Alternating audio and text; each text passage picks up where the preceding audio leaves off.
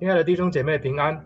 我们感谢主，今天是二零二零年的圣诞节早晨，我们今天早上可以一起的在线上，第一次我们在线上来庆祝圣诞。但愿这样的情况不会长久哦，我们希望呢，我们还可以很快的又恢复正常，看这个疫情呢可以更快的过去。二零二零年的确对我们来讲是一个非常不容易的一年，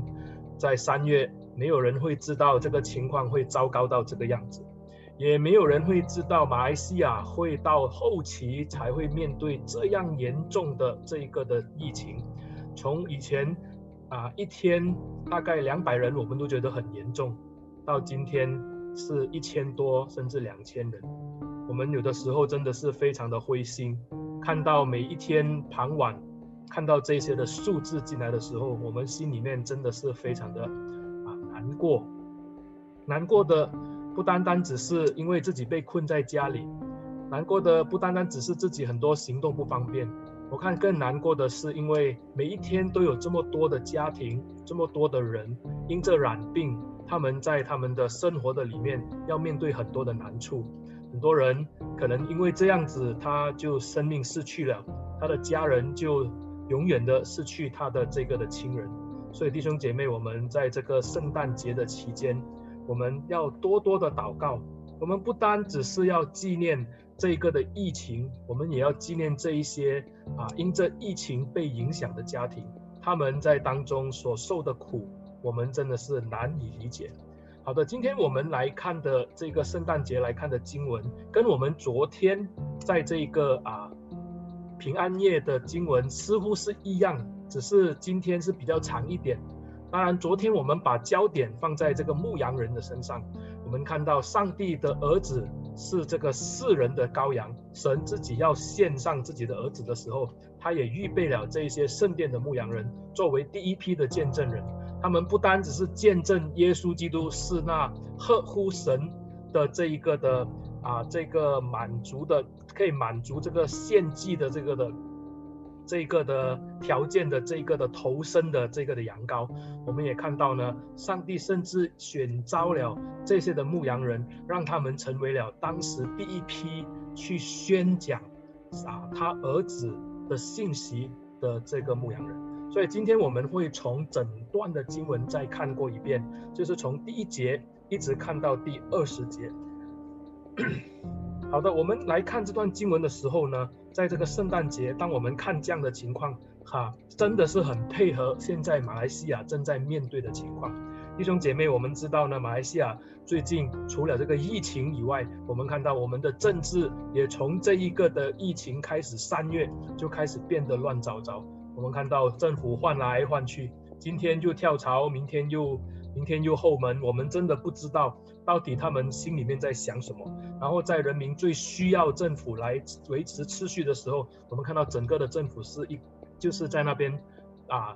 争权夺利，甚至我们也看到这样的混乱的情况啊，甚至也演演变到我们看到这个经济的衰败。然后现在你如果你有机会你自己出去外面看一下的时候，你看到很多的商家已经开始关门，很多这一些的这些的商店因为这个疫情几个月内。哦，在生意这么的惨淡，很多都没有办法再经营下去，连啊我们最熟悉的一个戏院和这个 MBO 也差一点要清盘，真的是不容易。这种混乱的局面，我们基督徒或者今天我们身为一个马来西亚的人民，我们还有盼望吗？如果我们看今天这段经文，我们就知道，在任何的环境之下，上帝仍然掌权。我读给大家听，这第一节到第七节。当那些日子，该撒亚古士度有旨意下来，叫天下人民都报名上册。这是居里纽居里纽做叙利亚巡抚的时候，头一次报名上册的事。各人各归各城报名上册。约瑟也从加利利的拿撒勒城上犹太去，到了约大卫的城，名叫伯利恒。因为他本是大卫一族一家的人，要与要和他所聘之妻玛利亚一同报名上册。那时玛利亚的身孕已经重了，他们在那里，玛利亚的产期到了，就生了头胎的儿子，用布包起来，放在马槽里，因为客店里没有地方。在经文里面，我们就看到呢，路加是很详细的把当时耶稣出生的这一个的整个的大环境，他做了一个的记录。我们也很清楚的知道，路加福音是写给这一个啊罗马的一个的这个的。大人哦，这个可能是一个军官，或者可能是一个官府里面的一个人物，所以呢，他必须在这一些的啊政治上的名称，或者在这个权力上的这个的位置，他必须要很清楚的写明，因为呢，看的人他是看得懂的，所以他在这边呢，一开始呢，就让我们看到了几个的情况，就是当那些日子，该撒亚古士度有旨意下来，我原来我们看到呢，当。耶稣出生的时候呢，这个当时的罗马政府呢，最高的领袖呢，也就是这个该撒，也就是这个凯撒大帝哦，亚古士度那个时候呢，就下了旨意。呀，我们知道呢，耶稣诞生的那个时候呢，啊，那个年代在耶稣出生的时候呢，罗马政府每十四年呢，都会要求这个的百姓呢回乡报名一次，报名上册的目的是要征收人头税。这个是第一次的报名上册，不过我们用这样的方式去理解的时候呢，我们就知道呢，这个就是在犹太人，他们已经不再拥有自己的国土，他们是一个被殖民的人民，他们是一个虽然他们讲我们是以色列，可是呢，他们真正的权力不在他们的手中，而是在罗马的手中，而且呢，他们的王现在呢叫做凯撒，所以该撒亚古士度是当时罗马帝国里面。最早的一个的君王，而且在这个君王的统治之下呢，罗马真的是当时是进入了一个太平盛世哦，就是打仗已经几乎是要要停止，只有一些临兵的在这个边界上的一些的这些野蛮人的这个半径哦，才有这个的战争。不过呢，罗马的整个帝国呢，它的那个的版图呢，几乎已经是打完了，所以那个时候呢，这个亚古斯都呢，他就是那个。君王是被大家公认，讲他什么呢？讲他是一个非常好、非常啊、非常厉害的，甚至呢，那个时候呢，这一个的啊，罗马还给他一个称号，叫上帝的儿子，叫做神的儿子。所以呢，我们就看到呢，在这里呢，就要给我们看到一个很清楚的一个事实，就是在当时的政治的环境之下呢，对于罗马来讲，对于罗马人来说，那个是一个值得骄傲的一个的一个的啊。时间，因为呢，他的国家打胜仗，对于罗马人来讲，那个是一个值得开心的一个的时间，因为他们是战胜国，他们压制所有这些的这些的小国，甚至呢，对罗马人来讲，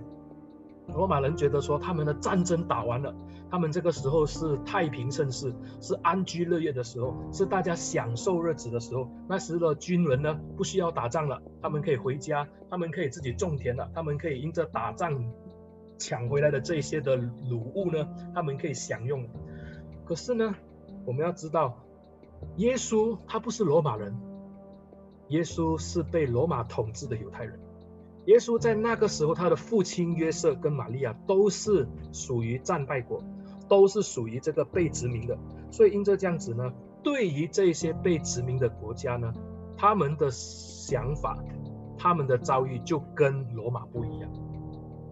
如果你想一下，今天你是被殖民的话，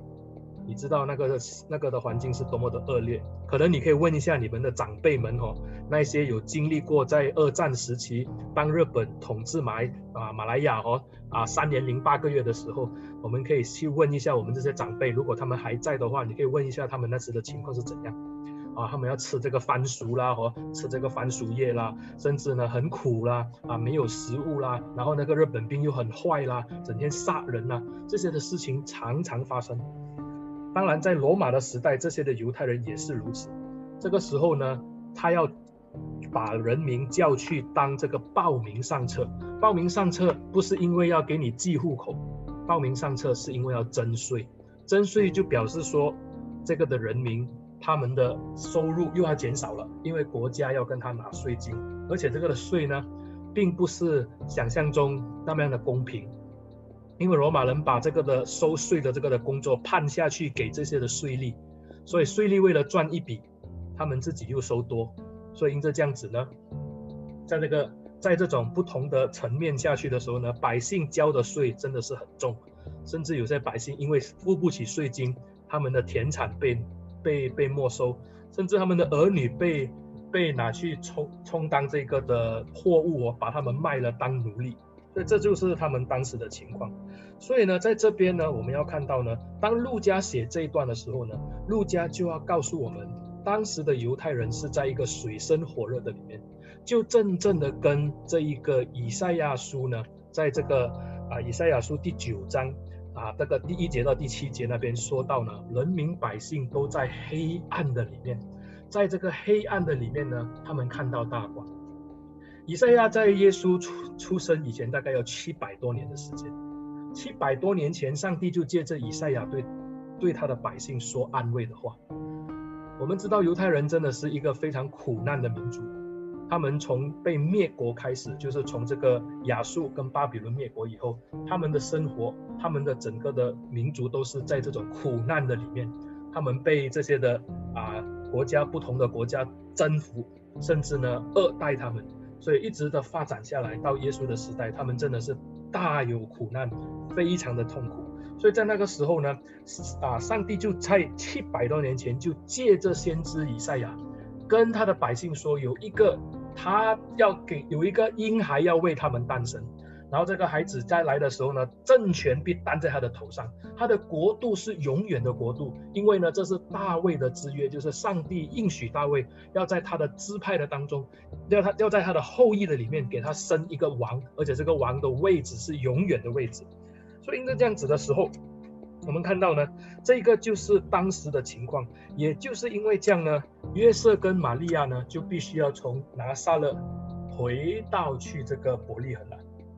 从拿撒勒回伯利恒这一段的路程，它不是一个短的路程，它是一个很长的路程。而且呢，我们也看到呢，在这样的情况之下，神的儿子要诞生。我们想，理应想一下，如果今天上帝的儿子要诞生，少许都有一些的方便，对不对？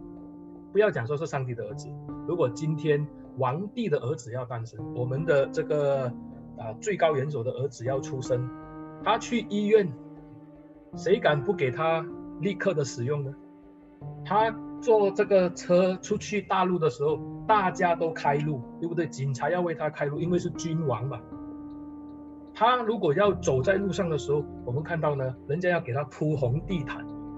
前面要撒花，因为这才是符合一个皇帝所拥有的这个的权势。如果今天你是玛利亚，你是约瑟，你们也清楚的看到，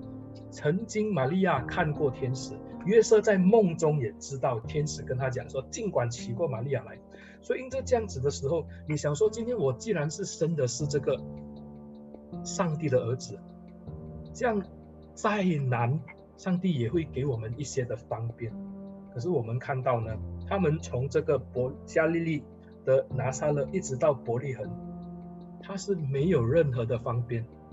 也包括我们看到呢，在他们在一个很混乱的情况之下呢，他们就把耶稣生下来。我们可以看到，第一就是这个旅途的遥远，一百多公里的道路啊的的这个的这个的路途，我们不知道哈。现在我们有人画，现在的就是有一些画家是画玛利亚是坐着那个驴子去的哈。我们不知道约瑟有没有驴子，可能玛利亚是要步行的，因为我们从圣经里面带这个路加福音呢，当约瑟去圣殿里面献祭的时候，他为耶这个玛利亚献这个四十天，就是耶稣出生四十天，他要带玛利亚去献这个洁净的祭的时候，我们看到呢，他是买了两只的那个的斑鸠，而不是买羊羔嘞，为什么呢？因为他没有钱，这是一个穷人献祭的东西。所以我们就知道呢，当时的你可以想象，玛利亚跟约瑟，如果他们还好是有一个驴子的话还不错，如果不是的话呢，玛利亚要长途跋涉一百多公里，走五六天的路，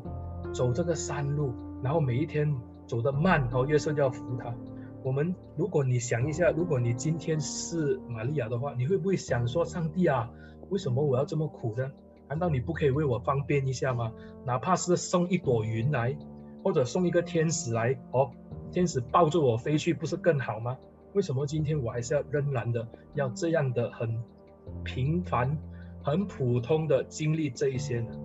所以我们就看到呢，在这种种种的混乱的里面，我们看到上帝的计划仍然是进行。玛利亚跟约瑟从这个加利利到了伯丹啊，这个伯利恒。伯利恒是大卫的大卫之城哦，所以呢，在伯利恒就是约瑟的老家。所以我们看到到那个地方的时候呢，在老家找不到地方住，客房已经满了。因为什么呢？因为报名上册的缘故，大家都回来。而且呢，伯利恒又靠近这个圣殿，靠近这个耶路撒冷。所以我既然能够回到啊耶路撒冷，我一定要去圣殿做一些宗教的事情。既然是这样子的话呢，圣殿附近的这些的小镇，比如说伯利恒，比如说伯大尼，比如说这些在靠近的这些的小城呢，都会住满了人，因为他们去圣殿比较方便。所以呢，玛利亚跟约瑟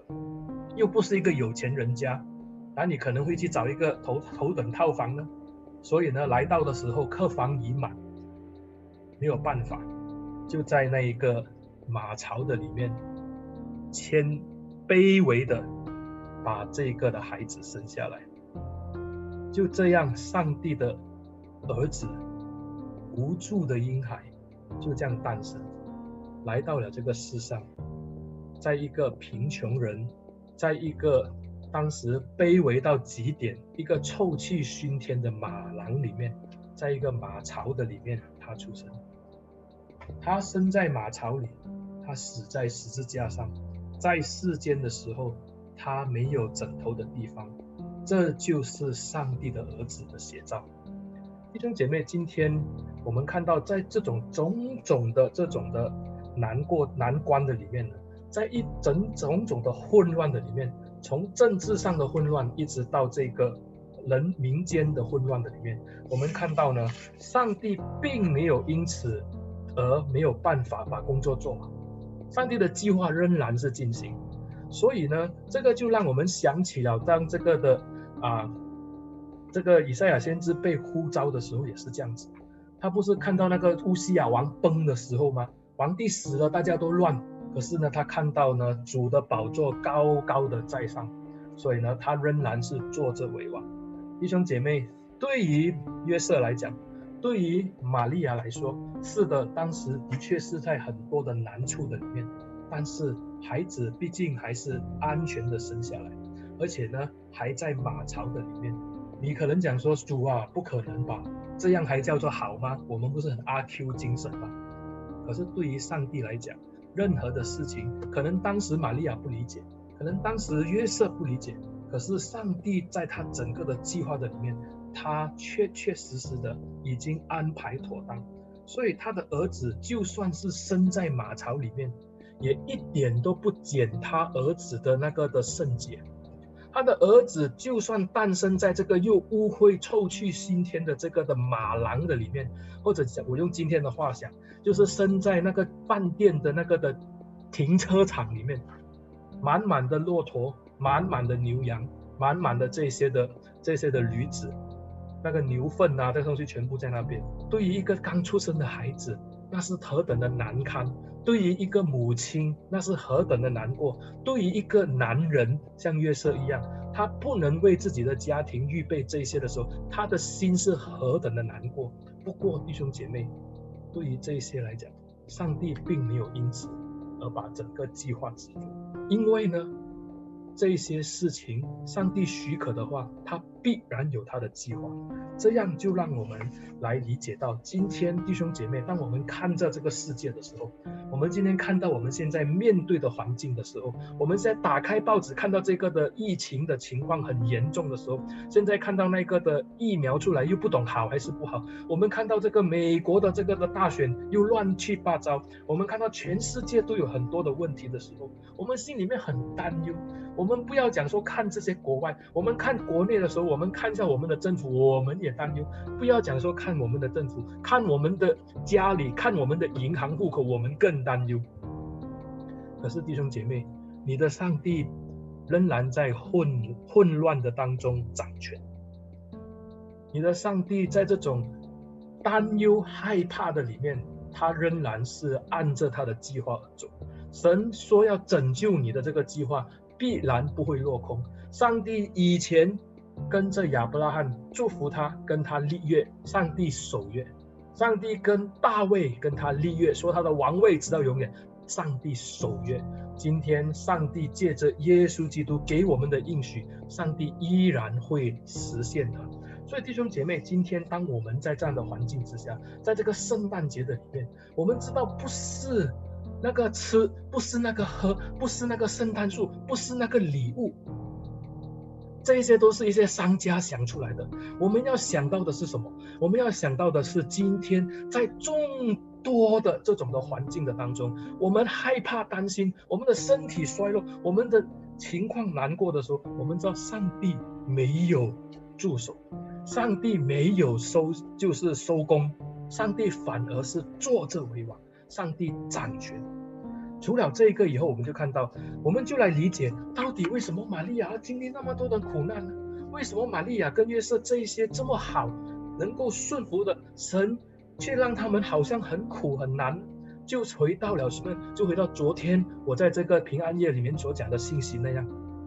为什么耶稣要出生在马槽？纯纯就是为了这一群的牧羊人，弟兄姐妹，当这个尊贵的救主诞生的时候，我们看到围在他身边的不是高官，不是显贵，不是当时的宗教领袖，甚至也不是这一些所谓的祭司啦、君王啦，或者这些的政府人员啦，或者罗马人派一个代表来了，因为皇帝的儿子出生嘛。或者希律也跑来迎接他了？没有啊，希律要杀他，对不对？我们看到没有，是谁在他身边呢？是一些卑微到了极点的人。为什么呢？为什么神要让这些的牧羊人成为第一批的见证人呢？昨天的信息我们有讲得很清楚，就是我们知道这一批的牧羊人就真正是圣殿里面的牧羊人，他们就是在帮着圣殿牧羊的这群人，虽然身份低微。可是呢，他们却能够什么呢？他们要确认这一个羊是什么呢？头生的羊要拿去献祭的，他们是那个做确实的。加上什么呢？我们要知道，神在这边，我们就看到整个的救恩的计划，从路加福音第一章一直开始，一直到第二章，甚至我们看下去的时候，上帝拣选的人都出乎你跟我的预料之外。上帝都拣选这些卑微的百姓，选些这些低下的人，为什么呢？因为呢，上帝就选了他们，纯粹不是因为他们的身份，而是因为他们的顺服。我们看到玛利亚，虽然在拿撒勒一个被称为不能出好东西的一个的小镇里面的一个小女子，神。就怎么样呢？神就拣选她，为什么呢？为什么神要拣选玛利亚呢？因为玛利亚是顺服的一个的小使女。他说：“我是主的使你，情愿照这事情发生在我的身上。”他讲情愿照这事情的时候，你就知道呢，他是他真的是凭着信心去走这条道路。他是情愿这个事情发生，你不会讲我情愿是我很开心，不是？你要这样说，好，我就我就。就是这样去吧，所以玛利亚知道这个是难走的路，他也明白到他将会面对的难处，可是呢，他却愿意，因为这是上帝的要求。约瑟也是如此，约瑟在顶着这个绿帽哦的情况之下，因着一个的梦，而且一次，他就把玛利亚娶过来，为什么呢？因为他知道这是上帝要求他，而且圣经说到约瑟是个义人。他在上帝的面前遵行上帝的律法，我们可以从路加福音里面清楚地看到约瑟很多的细节，包括当耶稣第八天行割礼，包括耶稣第四十天去到圣殿为玛利亚献祭，包括耶稣在十二岁的时候去圣殿，那边都有讲到圣耶稣的母父母是每一年都要上圣殿去的，他都是按着律法来过他的生活。约瑟是一个这样的人，神拣选他。虽然是一个卑微的木匠，虽然是一个来自甘崩里面的小使女，可是神选她是因为她顺服，不是因为她的身份。我们也看到呢，路加的选写在这段经文的里面，从第二章的第一节开始，他把整个的镜头从君王到这个巡抚，一直到民间，他就好像扫过一样，那个那个那个的君王，好像那个好像你你去，像你去买那个超级市场买那个买苹果哈，买榴莲这样，你就一直看看看看看下来，哇，上面最高的是最好最贵的，结果你没有看中，你看的是下面那个干崩榴莲，不是猫山王。为什么呢？那你喜欢吗？所以上帝也是一样，上帝的拣选哦，当人把最高的放出来，凯撒，叙利亚的巡抚，我们看到神的呼召就临到了什么呢？临到了这个卑微的约瑟跟玛利亚。你看第三章也是这样子，从开始从那个时候呢，从高高在上的那个时候呢，那个时候是提比留当那个。提比留做这个的君王的这个凯撒的时候呢，我们看到一直从哪里呢？提比留到希律，到比拉多，到这个该亚法，我们看到一层一层的下去，到哪里呢？到旷野去，到谁的身上？到了施洗的约翰的身上。神没有按照人的这个的要求去选他的，他的他要他要做他要分派工作的人，神。不管你的卑微，神是要看你的顺服。因此呢，我们看到呢，耶稣本身来到的时候，他也是如此。他出既是出生在这些贫穷人的当中，他生活在这些困苦人的当中，他理解人的苦难，他理解人的困苦。所以呢，他怎样呢？他就可以进入到最低最低的人当中，他就没有这个的问题。也就是因为这样子，耶稣就不被当时的这些祭司长老、这些的宗教领袖、法利赛人、文士接纳。对于文士、法利赛人来说，他们是高高在上的；可是对于耶稣，他却是走到麻风病人的里面，跟这些税吏吃饭，甚至去啊带，就是去去去触摸这些要死的人，甚至死了的人也给他触摸。耶稣不理，耶稣不管，因为耶稣要去服侍。那在这样的时候，我们就看到，为什么今天耶稣要出生在马槽呢？除了第一个，我们看到呢，耶稣之后的生活，他就是要在穷人的里面，与他们一同共同的生活，所以他就出生在卑微，他就生于卑微的里面，他理解卑微人跟低下人的心情。第二，我们看到呢。因为上帝要让这一些的牧羊人可以方便的找到耶稣，所以呢，就让他出生在马槽。出生在马槽，跟牧羊人两个就可以门当户对了。所以牧羊人去找耶稣的时候也容易找。如果当时你想说伯利恒找一个出生的孩子，你要挨家挨户去敲门，人家也不理你。那个时候是半夜，对不对？然后呢，你要你要去寻找的时候，如果当那一天晚上有三四个出生，你要找谁呢？对不对？而且我们也清楚的知道，那个时候的确是有一些孩子出生的。为什么呢？如果从马太福音就可以知道呢，当两年后几乎两年的时候，希律知道这个的博士在欺骗他的时候呢，他就派人派兵去这个这个的伯利恒呢，把两岁以下的孩子全部杀掉。所以那个时候必有大哀号。的确有很多有有一些的孩子在当中，所以弟兄姐妹，如果这样我们知道的时候，这个牧羊人要找的时候很困难，他不可能一家一家的去。你想一下，如果你是在伯利恒住的话，半夜有那个牧羊人来敲门说，问你你你家有生孩子吗？你会怎样？你一定觉得我莫名其妙，你会打他一顿。可是呢，在这个马槽就不一样，因为呢，天使说什么呢？有一个记号：第一，大卫的城在伯利恒；第二，包着布的孩子放在马槽的里面。所以因着这样子呢，他们首先就要找到什么呢？就去找马槽。找马槽的时候，一找就可以直接进去。也就是因为这样呢，方便了他。所以上帝为了牧羊人，把他的儿子放在这个马槽的里面，让这一些卑微的人可以接触他。也这样告诉我们，这就是耶稣一生要走的道路。他一生就是要为这些卑微的人而服侍。今天也告诉我们这一些信耶稣的人，弟兄姐妹，今天我们不需要物质、地位、成就来抬高自己的身份，因为我们的尊贵是上帝的看重，我们我们的尊贵是上帝眼中的宝贝。因为上帝看到我们的内心，他知道我们的需要，他爱我们，因此这样子，他才愿意为我们诞生。他为我们诞生，就是为了要为我们死。因为这个马槽里的孩子是包着布，在坟墓里面的耶稣也是包着布。路加故意把这两个放在这边给我们看到，这是一个的对比。原来耶稣的出生开始就预表了他要走的道路。他要为这个世人献上他自己，所以第一个让这一些圣殿的牧羊人来鉴定他是头生的。你看这个这个记载哦，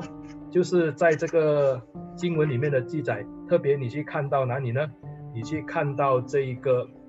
第七节，就生了头胎的儿子，用布包起来，放在马槽的里面。所以头胎的谁去确认呢？牧羊人就要确认，母羊生的头胎的这个的羊羔，就是要绑上红线，要把它拿去献祭的。今天上帝的羔羊，他就让这些的牧羊人来确认，他派天使、天军去跟他们讲，他大费周章跟一个在当时没有社会地位的人来讲，为什么？因为上帝看重卑微的人，所以今天弟兄姐妹，你觉得你自己没有价值吗？你觉得你自己不比人好吗？你觉得你自己常常都是那个被忽略的吗？那个没有人跟你讲话的弟兄姐妹，上帝在乎你。你觉得你自己很难过、很卑微、很弱小，弟兄姐妹，上帝在乎。你觉得你自己很差、很悲惨，人生没有盼望，上帝在乎。今天上帝拣选了这个卑微的人，叫他的生命得以改变。所以当时，当这些这些的牧羊人到处去告诉人家关于这个事情的时候，当时的人都讶异牧羊人的事情。但是我相信他们没有想，他们是不相信这个的事情。为什么呢？因为谁会听一个没有受过教育的牧羊人讲到说上帝的儿子诞生？不过呢，确确实实就是诞生。所以玛利亚看到这个事情的时候，玛利亚做什么呢？玛利亚就把这件事情放在心里，反复思想。我们很清楚的知道，路加福音第一章、第二章讲到耶稣的童年的资料，大多数都是来自玛利亚。因为呢，路加在第一章第一节里面就讲，他说他做了一个的一个的调查报告，把全部的事情关于耶稣的考察清楚，按这次序编排的用下来。他都是问过人做调查做访问，所以我们相信呢，这一些都是来自玛利亚。所以你就可以看到，玛利亚当那个时候，他已经年老了，被这个路加访问的时候，他还记得的东西是什么呢？就是这些牧羊人讲到他们看到天使，这些的牧羊人来到这个耶稣诞生的第一天，他们就来到，他们就欢欣，他们就快乐。玛利亚不明白，但玛利亚放在心上，反复思想。我们相信呢，当玛利亚被这个天使说蒙大恩的女子，她也不明白，可是呢，她就放在心上，反复思想。当她看到耶稣在圣殿里面讲的东西，她不明白，可是她也放在心上，反复思想。这就是玛利亚，这也就是我们。今天当我们不明白上帝的旨意的时候，今天当我们人生经历很多难处的时候，今天当我们面对很多困难的时候，我们不明白。但是我们要明白一件的事情就够了，上帝在乎你，上帝在乎你不是因为你拥有什么，上帝在乎你不是因为你能够做什么，上帝在乎你是因为上帝爱你，他连他的儿子都可以给你，何况今天他还他还不要为自为你而献上一切吗？所以弟兄姐妹，今天我们看到以后，我们就更知道呢，今天神的爱就在此向我们显。圣诞节是什么？圣诞节不是一个吃吃喝喝，大家快快乐乐哦，拿个礼物哦，交换礼物，开开心心一下。现在不能交换哦，因为在网上聊嘛，没有办法。唱唱歌哦，做一下那个戏剧哦，啊，叫那个大家扮一下哦，扮羊啊，扮那个扮那个牧羊人这样子哦，开开心心。不是的，弟兄姐妹，更是知道的。今天，当我们看到这个圣诞节的到到来，